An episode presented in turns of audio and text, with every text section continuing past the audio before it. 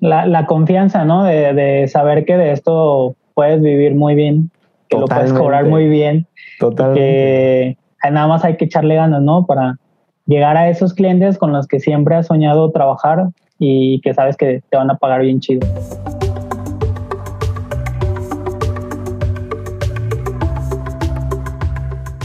Hola, yo soy Ricardo y esto es Diseño Dinero. El día de hoy platicamos con Tomás Salazar, un diseñador que se especializa en el branding para marcas de moda. En la conversación hablamos de un montón de cosas, de su trayectoria, de cómo comenzó en el diseño, de cómo cobra sus proyectos y cómo es que hace para conseguir más clientes. Es una conversación de más o menos una hora que no te puedes perder. Eh, pues bueno, aquí estamos el día de hoy platicando con Tomás Salazar. Bienvenido Tomás, me da mucho gusto que estés aquí. Quiero primero que nada, como a todos, agradecerte un chorro por eh, estar en el espacio y por permitirnos echar esta platiquilla de compas. No, no, no, al contrario. Eh, muchas gracias eh, por, la invitación. También de alguna forma yo me acerqué, ¿no? Y, me da gusto como estar ahorita ya de plano estar echando ahí la, la plática y ahí a la expectativa un poco de qué es lo que va a pasar, ¿no? Porque no sé en qué vaya a terminar la, la plática, pero vamos a darle. Ja, seguro va a tener algo chido. Obviamente, este, bueno, cuando siempre hablo con, con, creativos chingones, entonces la plática no puede ser como de otra manera, ¿no? Entonces, para empezar, me gustaría un poco em, que nos cuentes, que le cuentes eh, a, la gente que nos va a estar escuchando un poco de, a qué es a lo que te dedicas eh, y un poquito de, de, tu historia, ¿no? De más o menos cómo empezaste, dónde estás ahorita y vamos platicando sobre ahí. Súper. Eh, pues mira, yo soy de Aguascalientes, nací allá, mis papás son de, de, aquí de Ciudad de México y ellos se fueron a vivir a Aguascalientes porque está más tranquilo, no sé, les gustó. Y eh, yo nací allá, pero en algún punto eh, uno de mis hermanos, que también es diseñador gráfico, se viene a vivir para acá. yo, después de, de, salir de la universidad, como cuatro meses de estar como trabajando en un estudio muy chiquito ahí en Aguascalientes, que sean solo identidad, eh, yo de alguna forma sabía que iba a terminar acá en Ciudad de México. Entonces un día le marco y le digo, ¿sabes qué? Ya, o sea, me quiero ir para allá a ver cómo le hacemos, dame chance de quedarme. Y en cinco, o sea, en menos de una semana ya estaba viviendo acá con él. Este, y para eso, para eso, perdón que te interrumpa, te voy a interrumpir un chorro de veces porque soy bien preguntón. Eh, ahí, ¿cuántos años tenías? ¿Ya habías terminado la universidad? Eh, ¿Estabas terminando por ahí más o menos? Eso fue en 2014. Yo tenía 22 y cuando llego aquí fue como en abril del 2014. Entonces, este, pues fue un volado porque también venía y venía sin chamba. O sea, tenía cuatro meses en un estudio muy chiquito, renuncié y, y me vine a ver qué pegaba, ¿no? Entonces, en, la búsqueda de la primera semana encontré chamba en, una agencia digital. Eh, y creo que siempre cuento esto de la agencia digital porque para mí es crucial, eh, porque renuncio al año y, ahí es donde ya empiezo a trabajar desde casa y, a empezar a buscar proyectos chiquitos de, identidad, ¿no? en ese momento, como empezar a sacar como fuera para los gastos de proyectos pequeñitos de identidad. ¿Y por qué, por qué decidiste irte por proyectos de identidad saliendo de la, o sea, si empezaste como en agencia digital, ¿por qué decidiste irte por la identidad? Yo creo que siempre me había llamado la atención llevar proyectos de identidad y donde trabajé en Aguascalientes los cuatro meses, que, que era mientras estaba estudiando, también estaba trabajando, hacía solo identidad. Entonces, cuando llego aquí, el llegar a una agencia digital era como, tengo que entrar porque tengo que sacar varo, ¿no? Para poder quedarme aquí en Ciudad de México. Pero era, eh, creo que ahora lo veo como justo ese proceso de entrar a cualquier lugar, hacer lo que tenga que hacer para poder estar en un lugar chido donde el diseño, yo desde mi punto de vista, eh, en ese momento estaba muy chingón. Entonces digo, va, me voy a quedar un tiempo aquí, eh, aprendí un chingo de cosas, pero decidí como renunciar y a ver, ahora sí lo que me gusta, ¿no? Que era desarrollar marcas como tal. Entonces, este, pues eso, renuncio, empiezo a agarrar como pequeños proyectitos, pasa el tiempo y empiezo también como a colaborar con estudios que, me gustaba, aunque me latían. eh, como The Branding People o The Welcome Branding, que, que en ese, o sea, en 2016, 2017 ya hacían cosas muy chingonas. Eh, ahorita obviamente están, yo volteo para, para lo que están haciendo ahora y digo, están muy cabrón, ¿no? Pero um, justo también como entrar a esos estudios donde yo sabía que podía aprender procesos muy, muy buenos y después salir y empezar a aplicarlos, ¿no? Ahí, ahí quiero entrar como mucho más a detalle. ¿Cómo teniendo eh, poquita experiencia relativamente, o sea, un año empezando eh, a freelancear y tal, ¿cómo te acercaste a agencias como de Branding People para decirles, oye, yo quiero chambear contigo? ¿Y cómo te dijeron, o sea, qué crees que importó para que ellos te dijeran, ah, claro, ven, eh, aviéntate unos proyectos?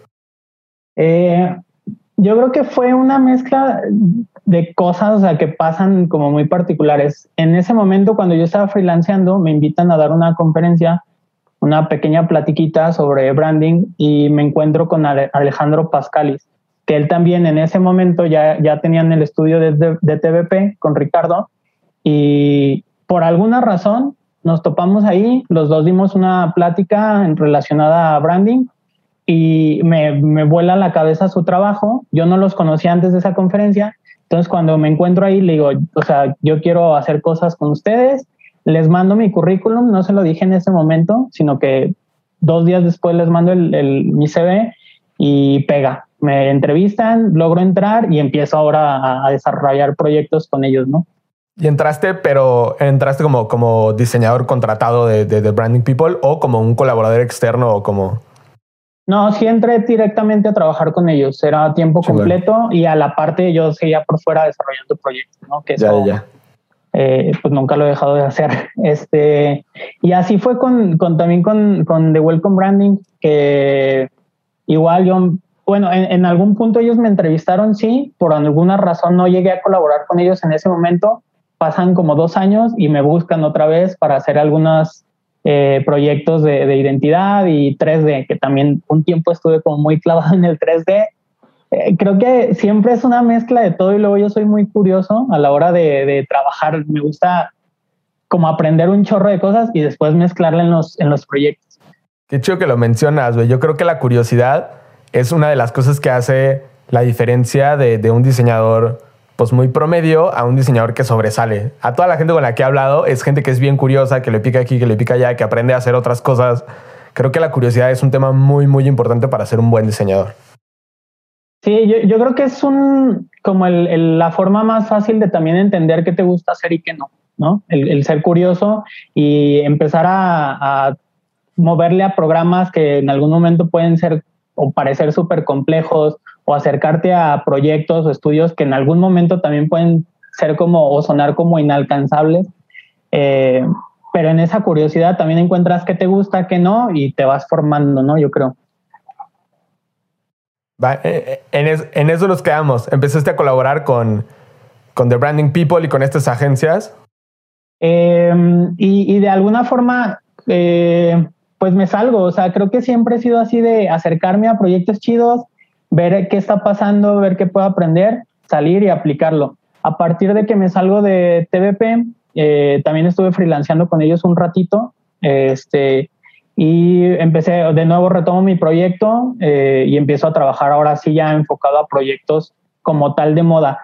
Previo a ya enfocarme directamente a desarrollar proyectos para marcas de moda, este, había pequeños proyectitos que eso también siempre, siempre me gusta contarlo, que había desarrollado proyectos para amigas o para gente muy cercana relacionada o que estaba dentro de, de la industria de la moda y creo que esos proyectos también me llevaron al día de hoy a enfocarme directamente solo en ese, nicho, ¿no?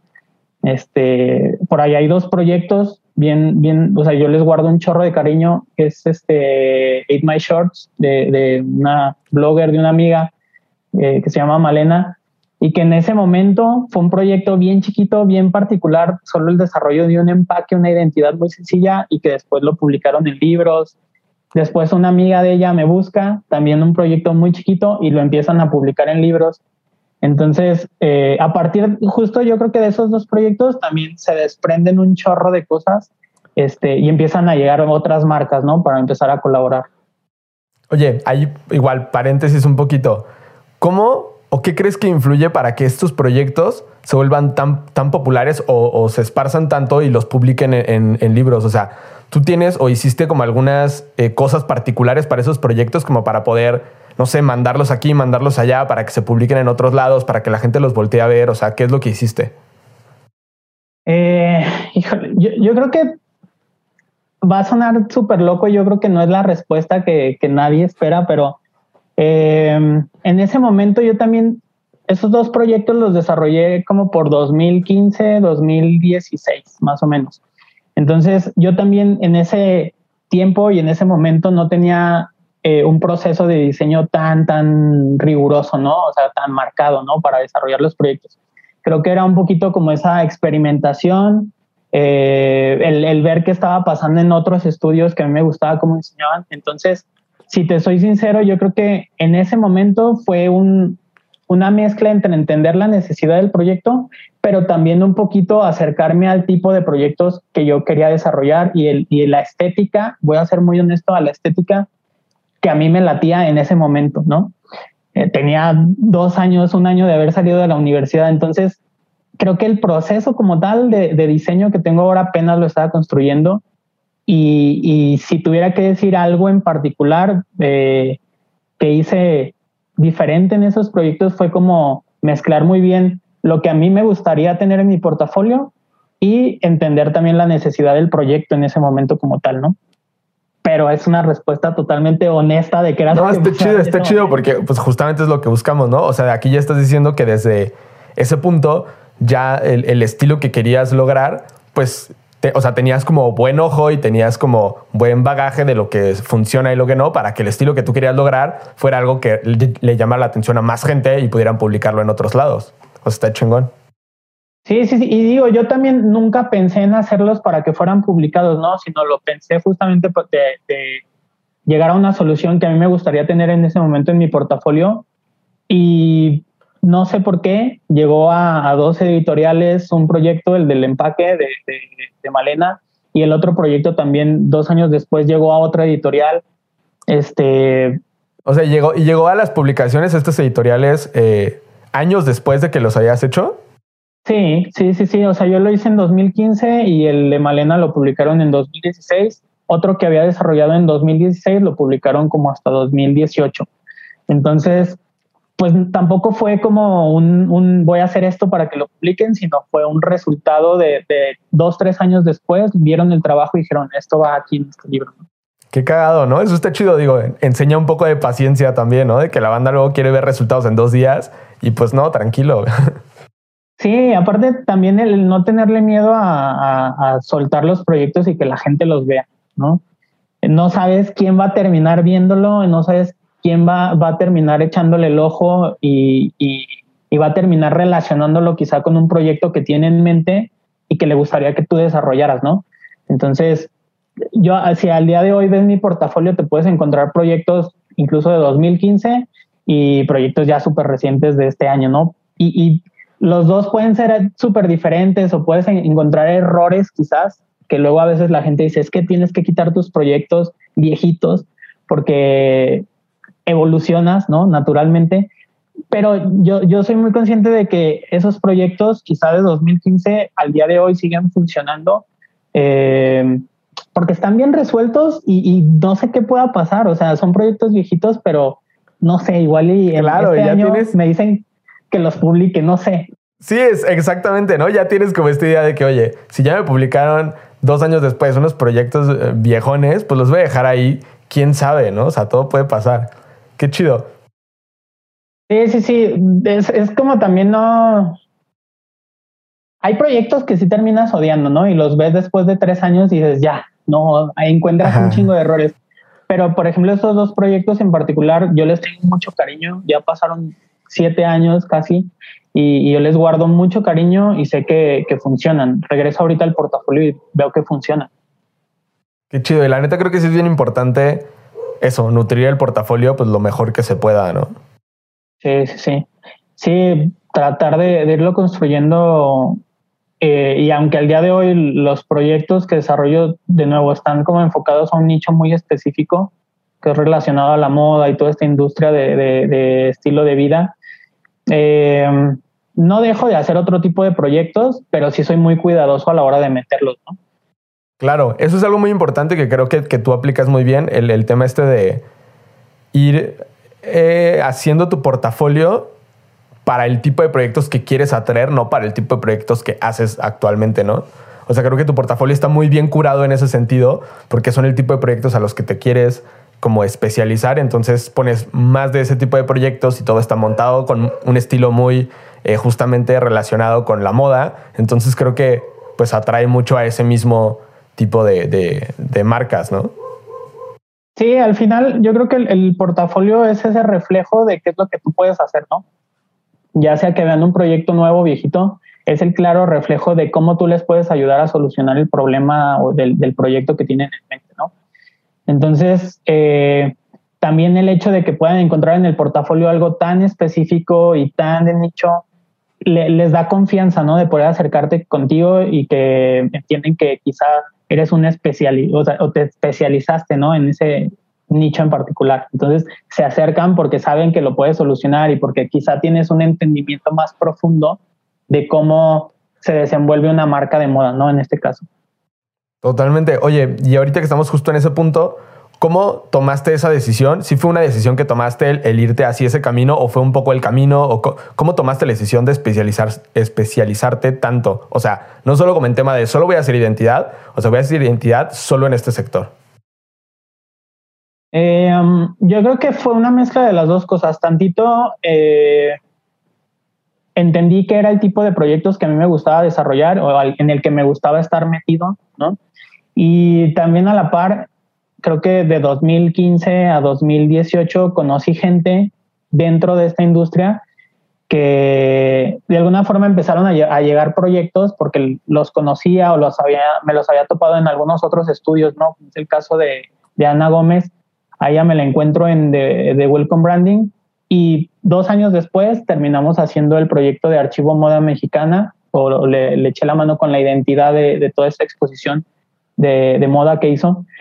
Pero fue yo creo que una mezcla de las dos cosas, tantito que, ya me llamaba la atención y tantito que me empecé a encontrar con gente que ya vivía dentro de esa industria y, yo también me acercaba, ¿no? Y a ver, ¿qué podemos desarrollar? O ellos dos años después se acercaban y a ver, tú lo puedes desarrollar súper bien, vamos a darle.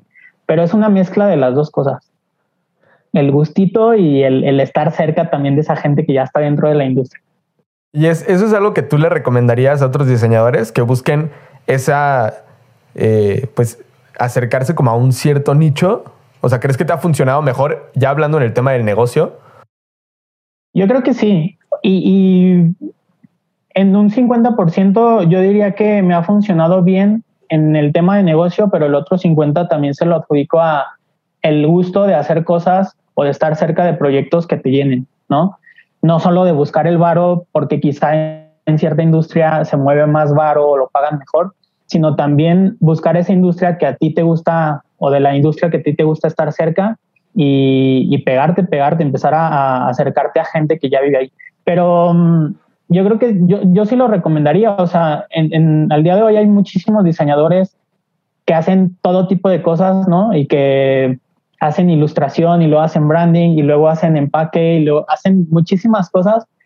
Y el hecho de, enfocarte en un área en específica o en una industria, en este caso de la moda, yo creo que también te ayuda a ser mucho más estudioso, mucho más enfocado, a analizar bien cómo se comportan las marcas, en este caso dentro de esa industria, y poder ayudarlos de una forma efectiva, ¿no? No, desde una visión de lo hago todo y puedo resolver lo que tú quieras, ¿no?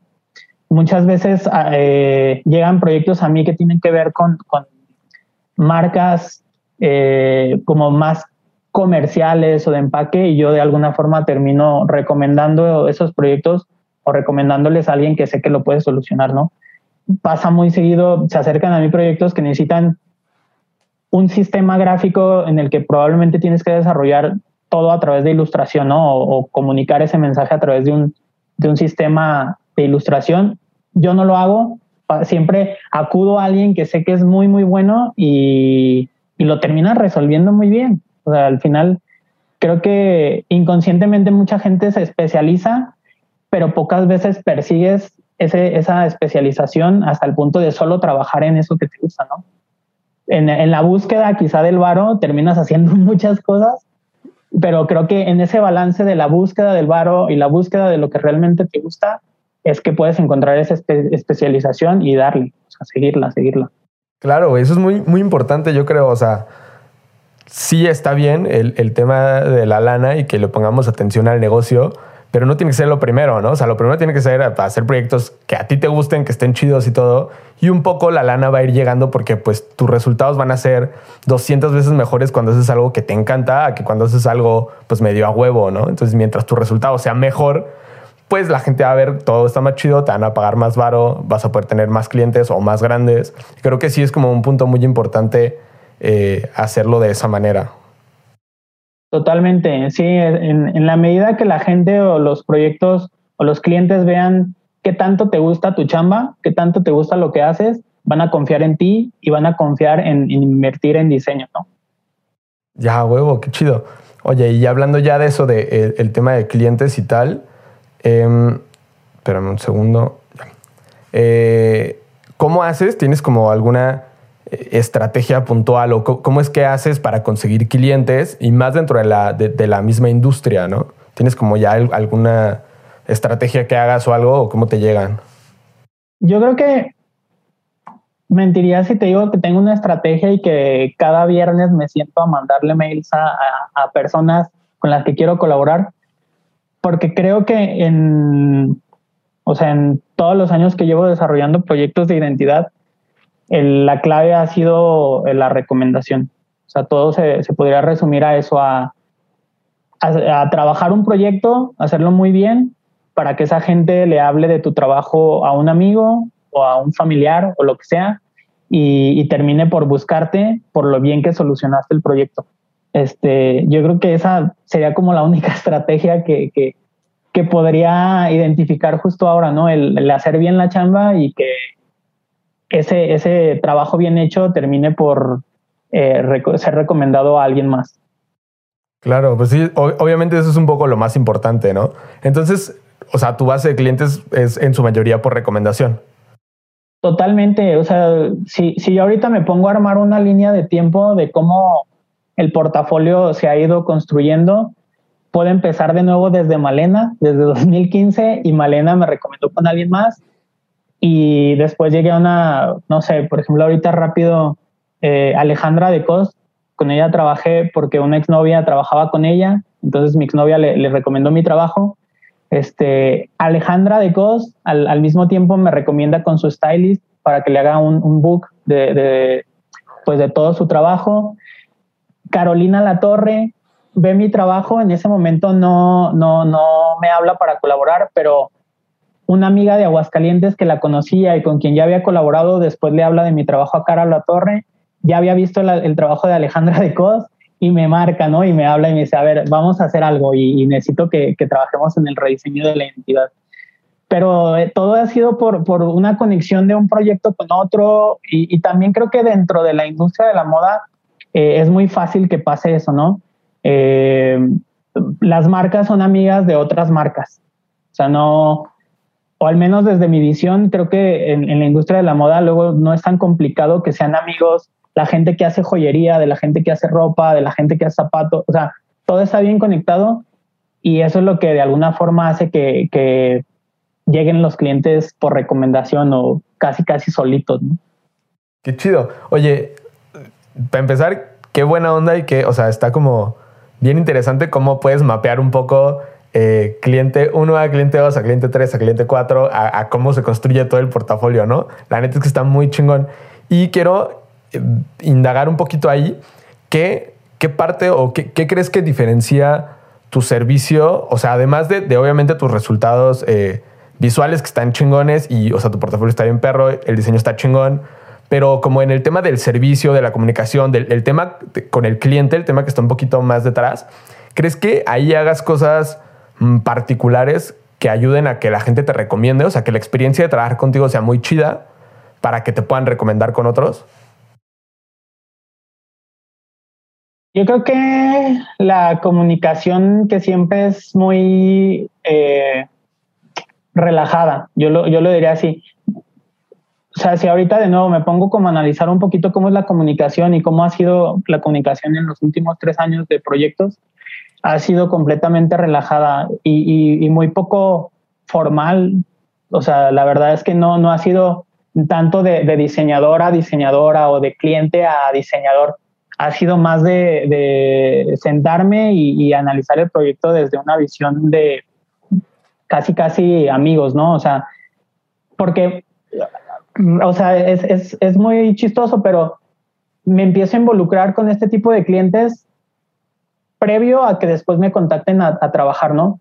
Termino con Alejandra de Cos, por ejemplo, eh, por parte de, de, mi yo ya había platicado con ella muchas veces, ¿no? Y le había platicado de mi trabajo, pero en el foco, en, un primer momento, no fue vamos a hacer tu proyecto, o vamos a desarrollar tu identidad, o vamos a hacer el rediseño. Hablamos de muchísimas cosas antes de trabajar. Con, con Ana Gómez de Archivo Moda Mexicana también eh, yo me la encontré en, en, de, Welcome Branding y hablamos de muchísimas cosas muchísimo tiempo antes de, de poder desarrollar el proyecto. Entonces, pudiera ser como un arma de doble filo, ¿no? De cómo eh, uno termina trabajando con gente que lo rodea así como inmediatamente, pero creo que ahí es donde entra esa otra parte de si lo haces bien, independientemente si son tus amigos o no, terminan recomendándote con alguien más, ¿no? Entonces, eh, creo que también eso está padre, el, romper un poquito la formalidad de los proyectos y el acercarte con ellas o, con los clientes eh, fuera de, su proyecto como tal, ¿no? Entenderlos y conocerlos cómo son como personas, que ellos también te conozcan a ti como eres y, eso también te va a ayudar muchísimo a que la gente se acerque a ti para desarrollar proyectos. Yo, yo lo diría así, creo que el plus es no ver tanto el, el, trabajo del diseñador como, como el diseñador y como un cliente de cliente diseñador, sino verlo más como entiende, comprende a tu cliente, conócelo más allá de su proyecto y también eso te va a ayudar a llegar a un resultado más chido. Qué chingón, güey. Creo que eso está muy importante, el tema de tener a lo mejor empatía con, con el cliente en, en todos los sentidos del proyecto para que además de, que se haga una buena relación personal, que eso pasa muchas veces, pues los clientes luego se van haciendo eh, amigos de alguna manera o se hace una relación más cercana y pues hay más posibilidades de que si terminas bien el proyecto, el resultado está súper chingón y tuvieron una buena relación, pues bueno, o sea, creo que no hay como, no habría por qué no te recomendaría a tu cliente, ¿no? Oye, me gustaría que habláramos también un poquito de tu proceso, o sea, sí pensando en el proceso creativo de cómo abordas eh, un proyecto de diseño, pero también yéndonos un micropasito antes del proceso a lo mejor de, eh, de onboarding del cliente, o sea, de que ya te llamó, ya dijeron que sí, mandas cotización, te dijeron vamos a empezar a trabajar, ¿qué pedo? O sea, ¿qué, qué empiezas a hacer? ¿Cómo brifeas? Este tipo de cosas un poquito más de atrás de comenzar a diseñar que, que me gustaría como que me platicaras. Ok. Eh, pues yo creo que, o sea, previo, previo a la ejecución como tal de, del, o sea, de, sentarme en la computadora, eh, es mucho el hablar con ellos y el entendimiento de, de, por qué están llegando o por qué están requiriendo un servicio de, un rediseño o de identidad, ¿no? Este, creo que no es tan complejo mi, mi proceso de diseño o, previo a llegar a ese punto de sentarme en la pero no tiene que ser complejo, ¿eh? Solo, o sea, pero si tienes un proceso estaría chido saber cuál. Sí, yo creo que es más eh, así, lo, normal previo al, desarrollo del diseño es sentarme una junta así directamente con cliente, platicar muchísimo del proyecto, platicar de cuáles son sus planes a futuro con este proyecto. Es algo que siempre hago muchísimo hincapié en entender el proyecto desde una visión a futuro y no justo ahora a veces me dicen es que el, cuestión de tiempo, ¿no? A veces llegan y necesito solucionarlo en un mes, ¿no? Y tú le dices, es que en un mes vamos a terminar haciendo que te va a servir para este mes, ¿no? Necesitamos verlo desde una visión de qué es lo que va a pasar en 5 o 10 años con tu proyecto para que la solución que desarrollemos eh, funcione dentro de un plazo mucho más largo, ¿no? Y que cuando se llegue a ese plazo de 5 o 10 años, tendremos que hacerle solo pequeños ajustes o pequeños retoques a ese proceso, a ese, esa solución que ya le dimos a tu proyecto. Entonces, previo a eso sentarme mucho con el cliente, tratar de, ayudarle a entender que lo que vamos a desarrollar es algo que le va a funcionar no eh, a un año, sino a futuro. O sea, de este momento que, que estamos en contacto a 10 años, y este, mm, hacer muchísimas preguntas también, muchísimas preguntas de cuál es esa gente que, siempre, siempre llegan los clientes como con una idea de quiero ser esto, ¿no? Quiero, quiero parecerme a, ¿no? Mi proyecto es similar a y yo lo quiero llevar hacia ese punto. Entonces también es mucha comunicación y entendimiento de sí, pero ellos tienen un lenguaje, ellos tienen una personalidad que difícilmente tú, tú vas a poder imitar, ¿no? Lo, lo ideal es que tú desarrolles tu propia identidad y eso es lo que te va a llegar a diferenciarte de eso, ¿no? De nada sirve que seas igual a ese proyecto al que te quieras parecer, desde mi punto de vista, ¿no? Totalmente. Este, entonces, es preguntar mucho. La verdad es que no hay tantas juntas previas, son una o dos de, entendimiento. Después, este, hay una más en donde yo les comparto un documento, un brief. Eh, después nos sentamos a analizar sus, sus respuestas. La mayoría de los proyectos ya es bien raro que yo vaya y me siente con, con el cliente a su oficina. A veces eh, yo he escuchado que gente lo ve mal, pero yo eh, soy mucho así de como estamos ahora, ¿no? Llamadas, voice note de, de, WhatsApp, todo el tiempo estamos así en comunicación por, por audios. Este, y creo que en las dos juntas cruciales es previa para yo explicarle qué es lo que va a pasar con su proyecto si yo lo desarrollo. y después yo le comparto las preguntas, lo dejo que las conteste con toda la calma, una semanita, y después nos sentamos justo a analizar esas, esas respuestas eh, que él me da en el brief.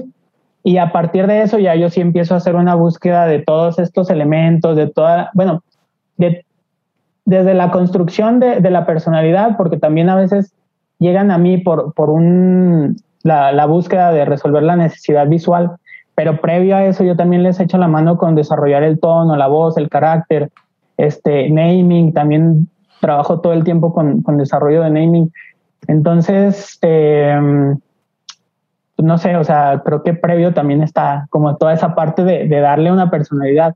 Muchos de los proyectos que llegan mmm, a veces ya tienen una marca desarrollada, pero la desarrollaron los mismos eh, dueños del proyecto, por así decirlo, los mismos creativos de ese proyecto no sé, me tocó el caso de Alejandra de Cos, que ya había desarrollado su marca, o Caro a la Torre también de joyería había desarrollado ella su marca. Y pues hay que empezar de cero, o sea, hay que empezar de cero. Este, y, de empezar, ahí, por ejemplo, llegó por, por el rediseño de su identidad y terminamos haciendo el el eslogan es que es más como el descriptivo de marca, que era algo que ella ni tenía pensado. Terminamos haciendo este, dirección de arte para todo su feed en, en, en canales digitales.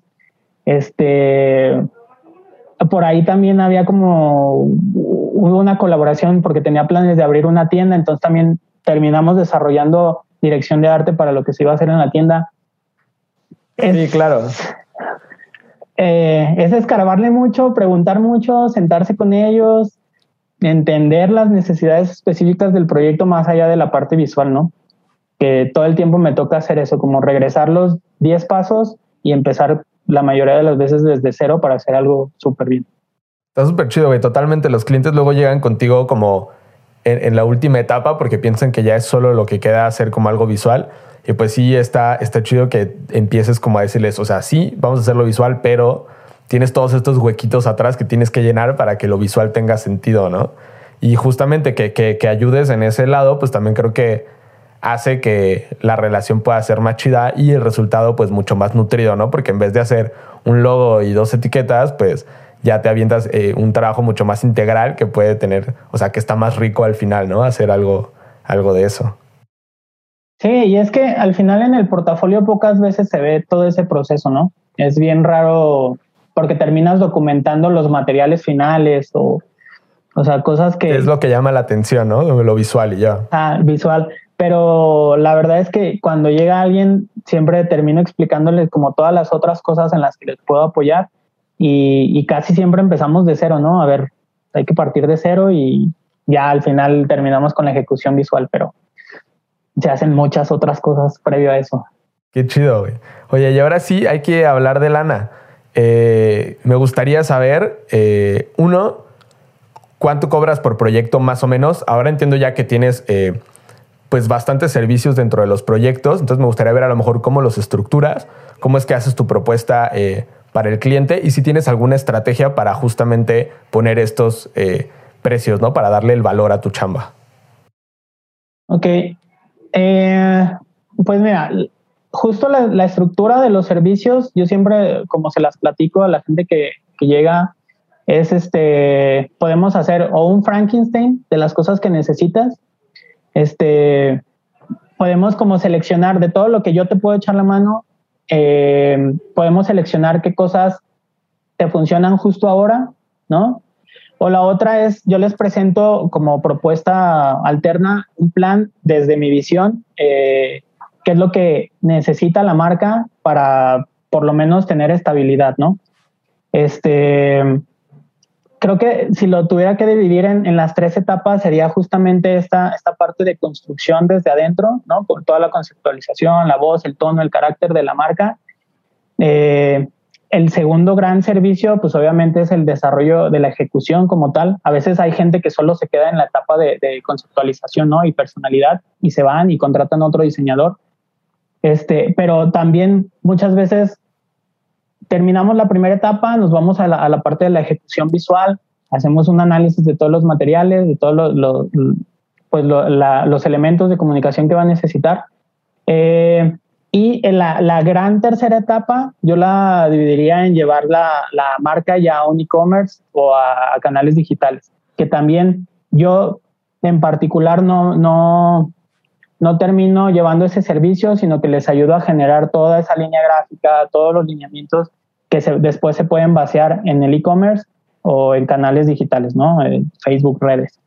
Entonces, este, esas serían como las tres grandes etapas.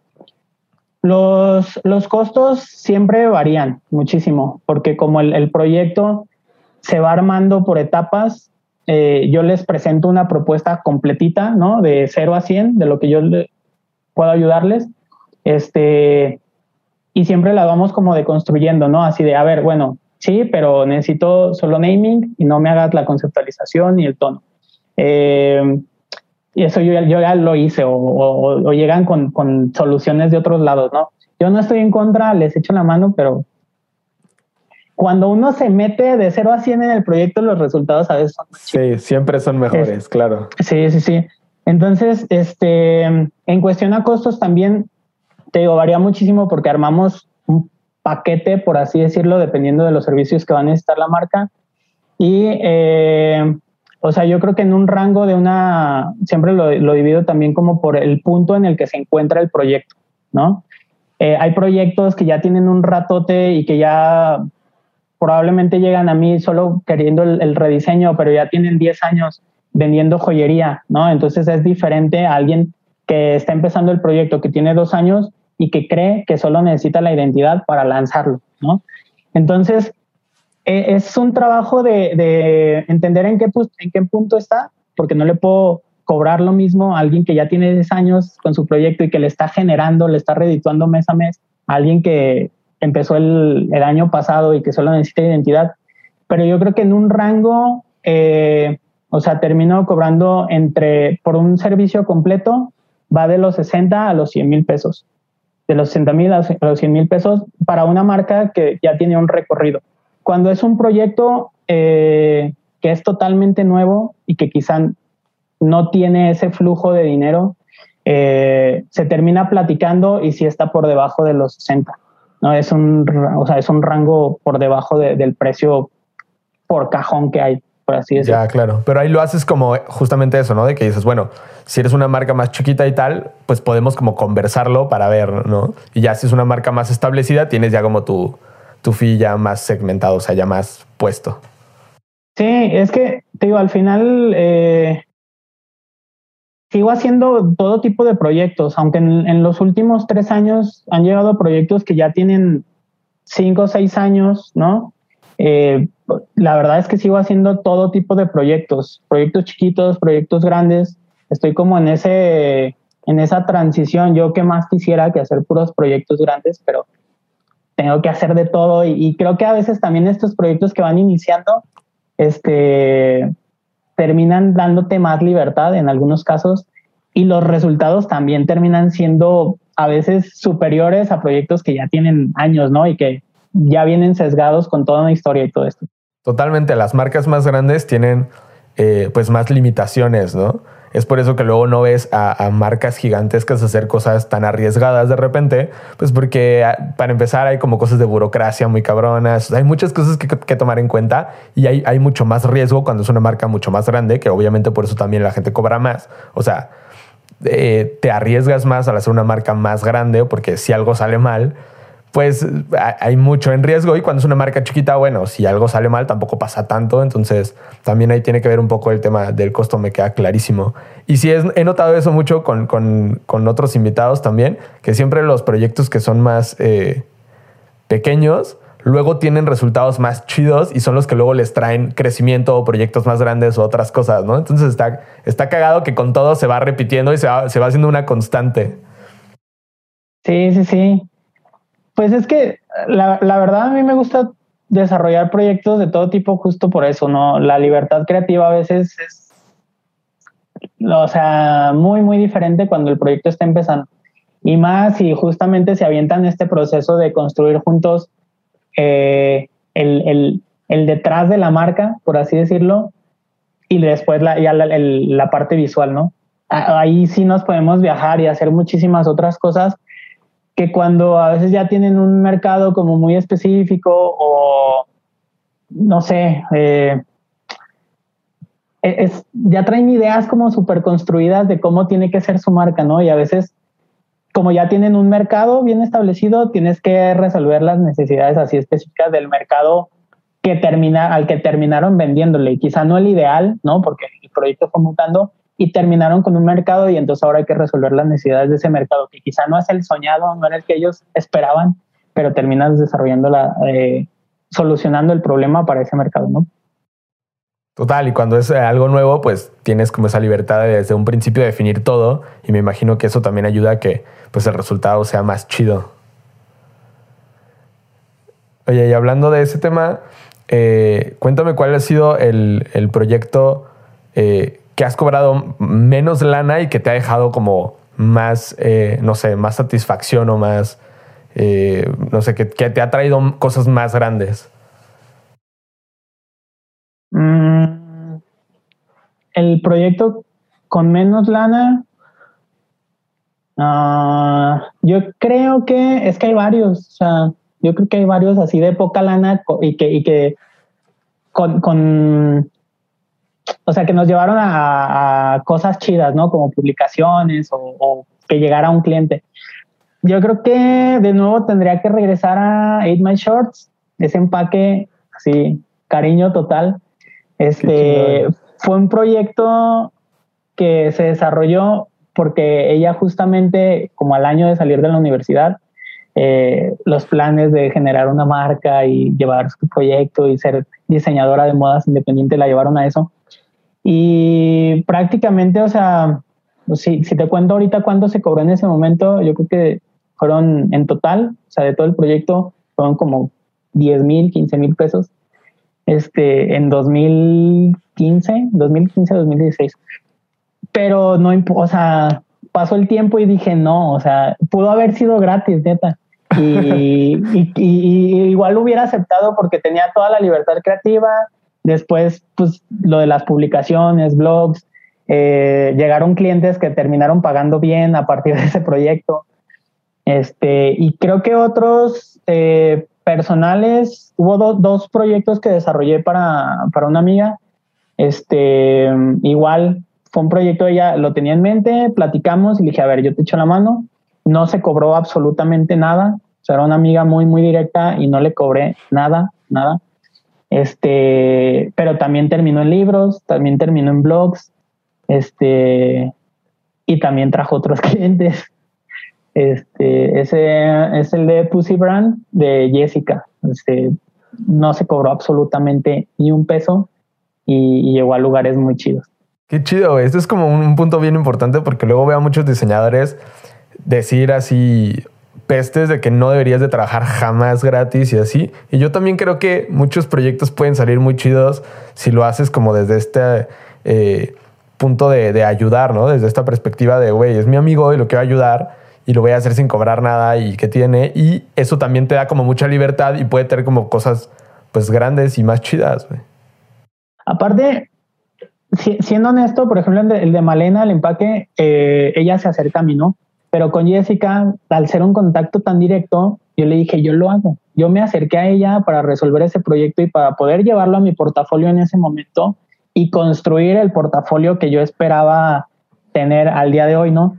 Entonces, yo me acerqué a ella, ella ni siquiera me lo pidió, yo me acerqué y yo le dije, sabes que no, nada, yo solo quiero eh, desarrollar tu proyecto y fue en dos fases porque desarrollamos primero la identidad, después desarrollamos la identidad de una de sus colecciones que lanzó dos años después y a los dos les fue muy bien.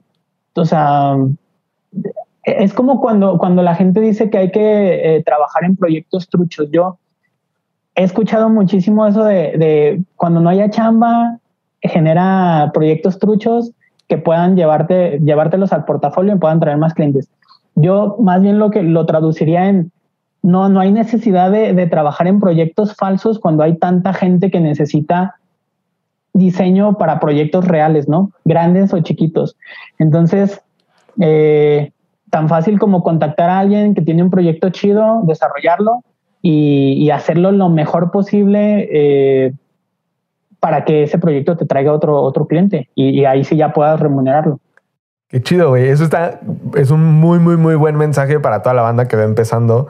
O sea, pues sí, ¿no? A lo mejor no hagas proyectos falsos, busca a quién le puedes hacer un proyecto, a alguien que ya esté empezando algo y dile, te lo voy a enseñar gratis y seguro van a querer. O sea, que se acerque todo el mundo a hacer eso. Sí, en, en, un proyecto falso nadie te va a recomendar.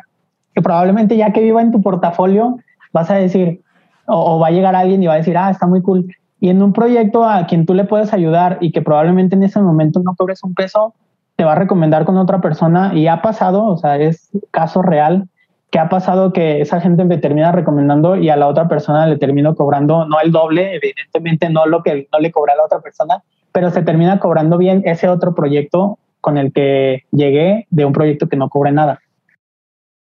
Sí, claro, es, es esa cadenita que, que tienes que empezar en algún sitio. Entonces, si eres diseñador y estás empezando y no tienes clientes, pues un buen punto de partida puede ser ese, ¿no? Empezar a hacer algunos proyectos para alguien que lo necesita y que no tiene a lo mejor ahorita para pagar, pero pues que puede después sacar buenos contactos o lo que sea. eso me, me encantó este, este, este tipcito.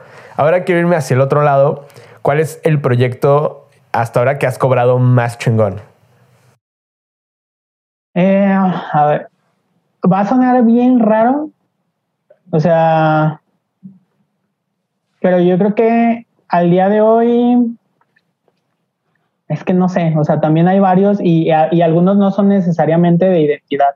También he, cobrado muy bien proyectos editoriales, por ahí estuve trabajando con una fundación, eh, se llama Arte Vivo, y con ellos desarrollé como por tres años consecutivos un, catálogo. Ellos hacen una subasta cada año de obras de arte. Eh, a pesar de que era una fundación, este, lo, lo pagaron súper bien, muy, muy bien. Los tres años consecutivos lo pagaron muy, muy bien. Nunca hubo ningún problema por los pagos. O sea, ese, ese es un cliente que yo recuerdo y digo, ese cliente, un cliente cool, ¿no? O sea, de esos que, que, nunca dan problemas, sí. Este, no sé, el de arte vivo. También otro festival, desarrollé en, en algún momento la identidad para un festival en Colombia. También fueron como tres años consecutivos, lo, lo cobré muy bien. Este. Oye, pero espérate, ¿lo cobraste muy bien cuánto? A ver, el, el proyecto editorial en ese momento fue de 2000, eh, desarrollé 2016, 2017 y 2018 el libro. Eh, y los, o sea, los tres años, en ese momento ya con el tiempo subió cada año, pero subió muy poquito. El primer año lo cobré en 75, era un libro bien chiquito. Este, después, el segundo año los, lo cobré en 80 y el tercer año en 85. Para mí estuvo bien porque al final va a sonar así, no, sé qué tan mal suene, pero yo no, yo no me especializo en editorial. Y en ese momento eh, dije, me lo aviento, ¿no? Y, y, funcionó, lo pude cobrar bien, estuvo cool, o sea, estuve feliz. El otro proyecto de, del festival en Colombia, ya ni me acuerdo, con Visiones de México en Colombia se llamaba, este, que, que también desarrollé el libro y después llegó este del festival. Ese proyecto lo cobré 90 mil pesos cada, o sea, cada año, no, no cambió nunca el, el precio. El primer año fueron 90 mil, el segundo año fueron... Había muchísimos entregables ahí sí, porque era un festival en un espacio físico, había que hacer este, eh, o sea, los, los materiales como de los eventos, ahorita se me fue el nombre por alguna razón, pero el, la guía, ¿no? Para los eventos que iba a haber, hubo muchos materiales, pero, o sea, ya teniendo bien clara una línea gráfica era de desarrollar todos esos materiales muy rápido. Entonces creo que también estuvo muy bien. Te digo, no, no, no se elevó el costo año tras año, pero estuvo, estuvo bien. Qué chido, güey. No, sí está chido. Y la neta, sí, los festivales y ese tipo de proyectos, pues son medio pues complejos en cuanto a que pues, se tienen que aplicar en muchísimas cosas, pero eso también hace que puedan ser bien divertidos de diseñar, ¿no? Sí, y, digo, también esos son proyectos viejitos que en ese momento cobré bien. Yo creo que nuevos, eh, no sé, hasta ya, como son tan nuevos, luego me da miedo decir así el, nombre, pero fue para una marca de joyería. Es que luego desarrollo proyectos para distintas marcas de joyería y luego son amigas y hay todo un rollo ahí. Sí, está bien. Si no quieres decir el nombre, no pasa nada, pues. Pero, pero para una específica, luego ahí en el portafolio van a ver que tengo varias marcas de joyería. Para una específica, este, se cobró muy bien. Los otros no que no se hayan cobrado muy bien, sino que este caso en particular se hicieron también muchas cosas y el proyecto ya integral también se cobró. O sea, pasó, ese sí pasó de los 100, 100 120. Después hubo más materiales que se hicieron, pero también ese proyecto se cobró muy bien. Pero yo, yo creo que por lo integral, por lo integral del proyecto, se pudo armar un budget así, sí. Entonces, yo creo que reciente es en. Ahí, ahí, lo van a encontrar en el portafolio. Qué chingón, qué chingón. Bueno, te voy a hacer otras preguntas que tengo aquí, este, un poquito para, eh, pues para cerrar un poco el tema de la plática en general, con algunas preguntas un poquito más puntuales. Eh, la primera que te quiero hacer es, eh, con, todo esto que ya eh, has vivido y has adquirido de, bagaje y de experiencia, ¿qué consejo te darías como a ti mismo, el que va empezando, saliéndose, llegando a la Ciudad de México? Eh, ¿Qué te dirías? Haz esto o no dejes de hacer esto, o esto es algo muy importante cuando ahorita que estás empezando.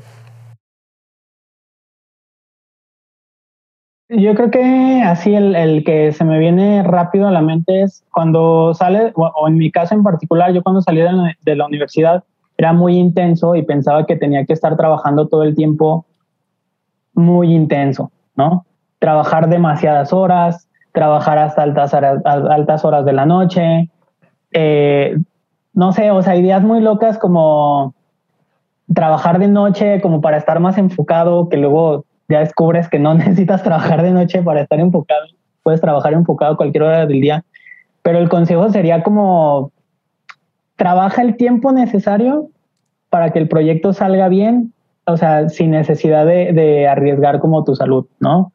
Eh, no hay necesidad de desvelarte a las seis de la mañana, o sea, el hecho de que trabajes tan tarde no va a hacer que el proyecto salga mejor, mejor dedícale seis horas y dedícaselas bien, o sea, enfócate bien para que el proyecto tenga un buen resultado. No te quedes de nueve de la mañana hasta 12 de la noche en Instagram, dos horas. O sea, cosas que, que enfócate para que el proyecto salga bien y no tienes que enfocarte 12 horas al día, no. O sea, con seis horas que te enfoques perfectamente en el proyecto puede salir muy bien. Y, eso, o sea, bajarle tantito a la, intensidad de todo el tiempo querer trabajar demasiado porque crees que es la solución para que los proyectos salgan bien. Qué buen consejo, güey. La neta es que eh, creo que es muy importante ir quitando como ese mito de, de autoesclavizarte en tu propio trabajo porque eres eh, independiente o lo que sea.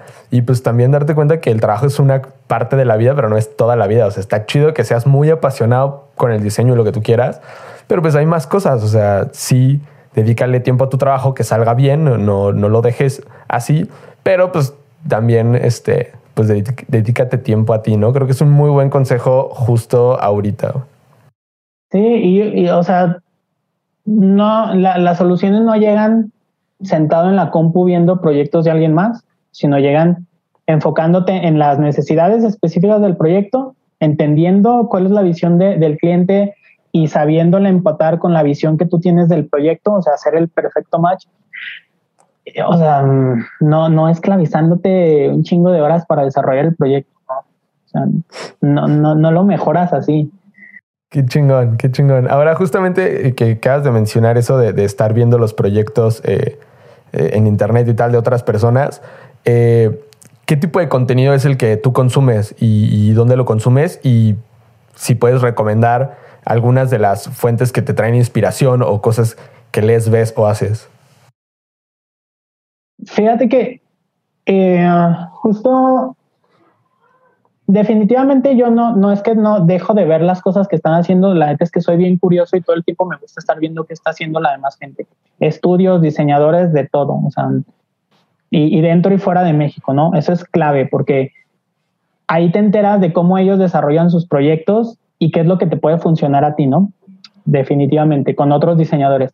Pero yo creo que fuera de eso, soy alguien que, que me gusta muchísimo la arquitectura y siempre digo que me hubiese gustado haber estudiado arquitectura, quizá no, no, me atrevo a decir que hubiera sido malo, me hubiera gustado mejor atreverme y calarle y a ver qué hubiera pasado. Mis papás también eh, fabrican muebles, entonces mucho tiempo he estado como muy pegado del desarrollo de mobiliario. Yo no, yo no lo desarrollo, o sea, yo nunca he diseñado mobiliario. A veces lo hago y diseño sets para clientes de joyería y cosas así, pero cosas bien chiquitas. Entonces, mm, también me gusta mucho estar muy clavado todo el tiempo entre la arquitectura y el diseño de mobiliario. O sea, creo que eh, por ahí en, el curso de doméstica lo platico, eh, hay tres fuentes de, inspiración como cruciales en mí. Una es un canal que descubrí, es, este, ahorita no recuerdo de dónde es este canal, se llama Friends of Friends y es un canal que van y intervienen, no hacen intervenciones de gente que súper creativa, ¿no? Artistas, diseñadores, diseñadores de moda, arquitectos, todo. Yo creo que eso, ese canal para mí es bien, o sea, de muchísima inspiración porque entiendes cómo vive otros creativos, no solo diseñadores gráficos, sino otros creativos, ¿no? Eso, la arquitectura, definitivamente creo que es una fuente de inspiración así crucial en mi trabajo. Eh, evidentemente la moda, o sea, siempre estoy como tratando de leer blogs de moda no tanto como pudiera creerse. aún así viviendo en ese nicho no soy tan clavado, pero me gusta, ¿no? Y, y, el diseño industrial creo que también, o sea, el arte, no lo sé, me gusta, pero creo que soy más clavado de entender los procesos de los arquitectos, los procesos de los diseñadores industriales, y eso me ayuda a mí también a crear mi propio proceso, ¿no? Al final, dentro de esas cosas que me inspiran, son cosas que tienen una estética similar, ¿no? Arquitectura muy, muy limpia, mobiliario también muy, muy limpio. Este, no sé, creo que... Está perfecto, güey.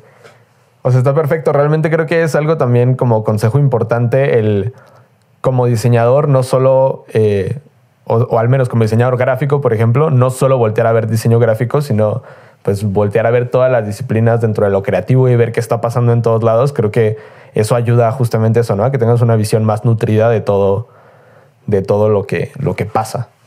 Sí, al final, o sea, todo tiene composición, ¿no? La arquitectura tiene composición, tiene color, o sea, si lo llevamos a esas eh, reglas o como leyes generales de estética, todo, todo el diseño tiene unas leyes similares de color, de composición, de peso, entonces, creo que fuera del diseño gráfico puedes encontrar a veces muchísima más inspiración y, puedes construir un proceso más firme cuando empiezas a ver otras áreas, ¿no? Que no son gráficas puntualmente. Sí, totalmente. Además, yo soy, yo soy fiel creyente de que como diseñadores, al final tenemos la eh, habilidad de poder, este, al menos conceptualizar cualquier tipo de diseño, ¿no? Y obviamente cada área tiene sus especificaciones técnicas que habrá que aprender si quieres incursionar, pero la base de diseño la tienes porque eres diseñador y pues los diseñadores de cualquier área pues diseñamos y la tarea de diseñar es la misma. Sí, sí, sí, totalmente. Qué chingón, qué chingón. Oye, y en esto, por ejemplo, eh, libros de diseño o películas de diseño, ¿tienes como algunas? Libros de diseño hay uno que es mi favorito y yo creo que en todo el libro, o sea, nunca lo veo, lo volteo hacia allá porque allá está en un cajón, así bien clavado, ¿no? En ese cajón. Es que lo, lo, valoro un chingo, ese libro sí es mi favorito. Es el de Logo Modernismo. Eh, ese es como mi... Visualmente, visualmente, yo creo que es mi Biblia. O sea, hay cuando yo también luego lo recomiendo mucho cuando estás así como ya muy sesgado de ver otros proyectos, todo eso, ahí te clavas y te encuentras un chorro de soluciones sobre un mismo concepto, sobre una misma letra, o sea, miles de soluciones y miles de posibilidades. Y a veces eso, eh, pues te abre la puerta también un poquito a solucionar las cosas diferente, ¿no? Entiendes que no hay una, ni dos, ni tres, sino un chingo de soluciones. Yo creo que ese, ese libro es de mis favoritos películas de diseño, no sé, creo que me regresaría de nuevo a este canal que te digo de, Friends of Friends. Hay otro que ahorita no lo recuerdo, pero es eh, el nombre es chino el canal, se llama Number One o algo así, que también es, es, de arquitectura, básicamente van y visitan lugares. Creo que más de películas de diseño soy más de videos de YouTube, totalmente de estar viendo videos de arquitectura, videos de diseño industrial, no sé. Qué chingón, qué eh, chingón. No sé, o blogs digitales. Hay uno que a mí me gusta muchísimo que se llama Minimalist o algo así, se llama el blog. Este, Giant, o algo. Ahorita podría abrir algunos, pero a ver, me da miedo también salirme aquí de la, Nada, si no con los que dijiste está bien y podemos, si tienes otras cosas que compartir como a modo de ligas o algo, me las pasas y las ponemos ahí abajo del episodio. Súper, sí, al final sí, sí tengo una listita y también hay en el curso de doméstica hay como muchas referencias, no tanto de diseñadores gráficos porque al final pues, es bien fácil llegar a ellas, ¿no? Creo que a veces lo complicado es llegar a otras referencias fuera del diseño. Qué chingón. Sí, justamente eh, por eso te hice un poco esas preguntas, porque vi varias en el curso de doméstica, que por cierto, para los que nos están escuchando, eh, hay un curso de doméstica muy chingón que tienen que ir a comprar. Les voy a dejar también la liga por ahí en la descripción de este, de este podcast para que puedan echarle un ojo. La verdad es que yo me lo acabo de echar la semana pasada y está muy chingón. Oye, y ahora quiero, quiero que me des como otro consejo, pero ya no eh, en el tema del diseño, sino eh, cuál sería como tu, consejo número uno para eh, los diseñadores que o están empezando su estudio o están empezando como a trabajar independientes y eso, o sea, el consejo no relacionado con diseño, sino a lo mejor con gestión, con negocios, con eh, con la administración? Eh, ¿Qué tipo de consejos podrías darnos ahí en ese, en ese entorno? Mm, a ver, yo creo que hay uno que yo siempre, o sea, podría decir que mi papá también no es diseñador industrial como tal, pero sí lo es porque al final fabrica muebles, ¿no? Yo lo veo a él como un diseñador industrial eh, nato y que aprendió por su cuenta, ¿no? Y yo siempre hablo con él de ese tema, y creo que es un tema bien recurrente, el tema de estar registrado ante, ante el SAT y estar como en regla. Yo me registré en 2015, 2016, 2016. Empecé a chambear freelance, me valió, como a mucha gente, me valió. Estuve súper mal, no, no hacía mis declaraciones, muchas cosas, ¿no? Y eso en algún punto no me permitió eh, porque en algún punto también se me fue renovar mi, mi registro y todo eso. Y eso en particular a mí me, frenó un tiempo para poder desarrollar proyectos fuera de México, eh, por el tema de enviar facturas, de cobrar, todo esto, también aquí dentro de México, ¿no? Independientemente si vas empezando, ¿no? O sea, ponte en regla porque el hecho de tener un registro y de, y de estar en orden con ese tema te va a ayudar a poder cobrar mejor los proyectos, ¿no? Y poder llegar a clientes que te pueden pagar mucho más, ¿no? Este, a veces cuando, cuando los haces como de forma eh, independiente o muy, mm, sí, o sea, que no estás registrado, terminas cobrando menos, neta, o sea, llegan proyectos que, que no necesitan pagarte, o sea, que, que, no te terminan pagando lo que es a veces, ¿no? Y cuando estás registrado llegas a proyectos un poquito más serios que implica estar todo en orden para poder cobrarlos mejor y terminas cobrándolos mejor. ¿no? Entonces, este, es, un tema de varo también eso, ¿no? Estar en orden. Totalmente. Eh, porque eso te va a llevar a cobrar mejor los proyectos. Y a diferencia, por ejemplo, es, por eso ahorita metía como introducción lo de mi papá, porque él, no sé si lo puedo decir aquí, pero nunca se registró y han llegado proyectos bien chingones y por el hecho de no estar registrado no se hacen. Y eso es, o sea, es lo peor, ¿no? Güey, qué buen consejo, sí, totalmente. O sea, como, como un consejo de, de lana, sí es importante. Amigos, pónganse en regla con el SAT, no es tan difícil como parece. Contrátense un contador, este, y ya, hombre, o sea, no está tan cabrón y, y sí ayuda un chorro. Sí, no, es, es, es, yo creo que también eso le da la seriedad a tu proyecto, el hecho de, de mantener en orden toda esa, esa onda de dinero te lo tomas más en serio y empiezas a ver que sí se puede tener todo en orden, que puedes mejor, o sea, mejorar la calidad de clientes que llegan a ti, porque llegan proyectos que ya están súper bien posicionados, que tienen el varo para pagártelo. Este, entonces creo que ese sería como un consejo clave. Súper chido. Está súper bueno, súper bueno. Eh, ya, esas son las preguntas que tenía preparadas eh, para ti. ¿Hay algo más que quieras tocar antes de que cerremos? ¿Algo otro temilla?